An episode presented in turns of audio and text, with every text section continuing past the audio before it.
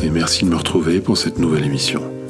Comme chaque mercredi, je vais vous raconter une histoire en musique pour faire une pause au milieu de la semaine, juste le temps d'une chanson. Aujourd'hui, Laila de Derek and the Dominos.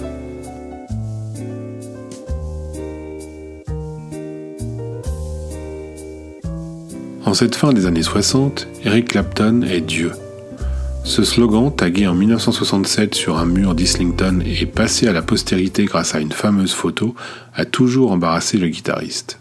Après les trois ans très prolifiques qu'ont duré l'aventure Cream, ce groupe qu'il fondait avec Jack Bruce et Ginger Baker, et la très brève existence de Blind Faith en 1969, Clapton n'est pas encore prêt à s'affirmer en tant que tête d'affiche.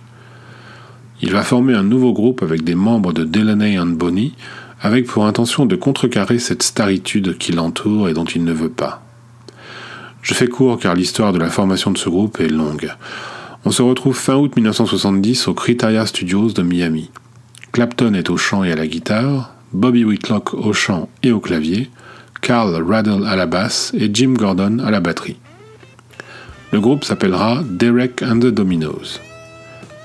Les morceaux sont très influencés par la grande attirance qu'éprouve alors Clapton pour Patty Boyd, la femme de son ami George Harrison. Les premiers jours d'enregistrement ne sont pas très fructueux. Le 26 août, les musiciens se rendent à un concert des Allman Brothers. C'est la première fois que Clapton voit jouer le guitariste Duane Allman, dont il apprécie déjà beaucoup le talent. Clapton l'invite au studio et un lien très fort va immédiatement se nouer entre les deux virtuoses. Seules trois chansons sur les 14 de l'album seront enregistrées sans la guitare slide de Duane Allman. Le 9 septembre, le groupe enregistre la première partie de Laila. La chanson a été inspirée à Clapton par l'histoire de Laila et Majnun, racontée par le poète perse du XIIe siècle Nizami Ganjavi, et dans laquelle le jeune Majnun tombe éperdument amoureux de la belle Laila, amour contrarié par le père de la demoiselle qui interdit le mariage, ce qui rend Majnun littéralement fou de désir. Une histoire classique donc dans laquelle Clapton voit une corrélation avec ce qu'il éprouve pour Patty Boyd. Le guitariste a au départ composé une ballade et c'est sous l'influence du riff principal trouvé par Duane Allman que le morceau devient plus rock.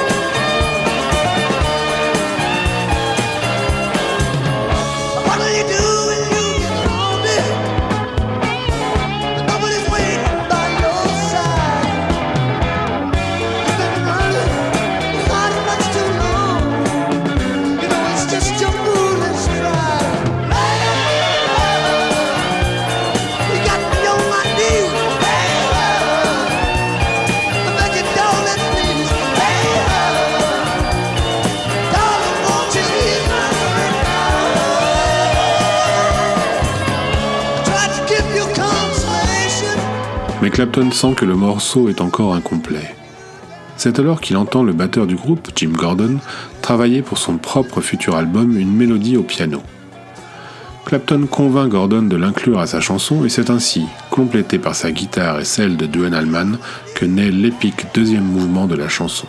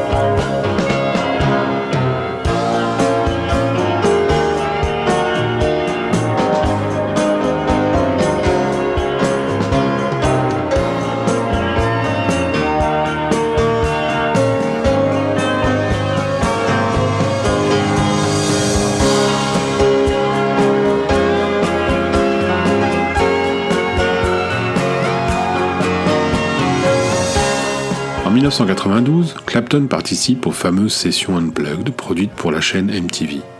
Il y interprète Layla dans un arrangement qui, s'il connaîtra un grand succès, montre à mon avis, et c'est purement subjectif, la faiblesse du titre ainsi débarrassé de la guitare slide de Dwayne Allman et surtout de la coda instrumentale de Jim Gordon.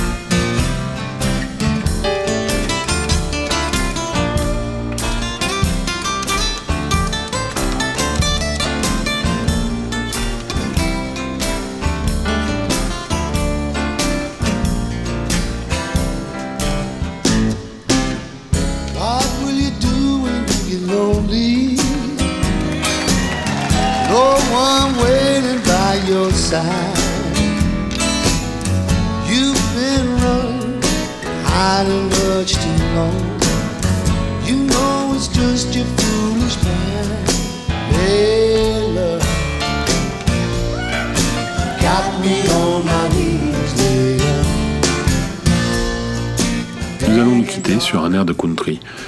Vous pouvez me retrouver sur chronicast.com, qui est le site qui héberge toutes mes productions.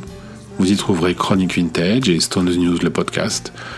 Vous pouvez aussi nous suivre sur Twitter, at ChronicastFR, pour rester informé des parutions des podcasts. Il y a aussi un compte Instagram, at Vinolophile, sur lequel je poste des photos de ma collection de vinyles pour ceux que ça amuse d'aller jeter un coup d'œil. Et puis surtout, n'hésitez pas à laisser des commentaires et des petites étoiles sur iTunes si vous appréciez ce nouveau format.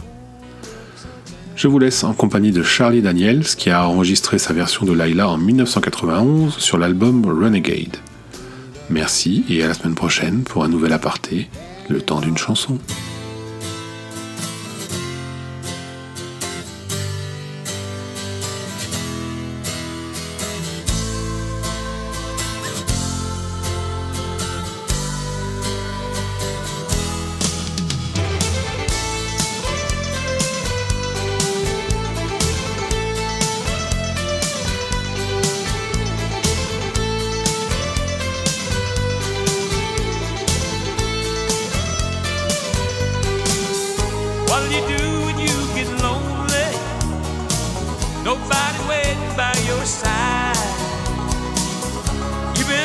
Running and hiding way too long.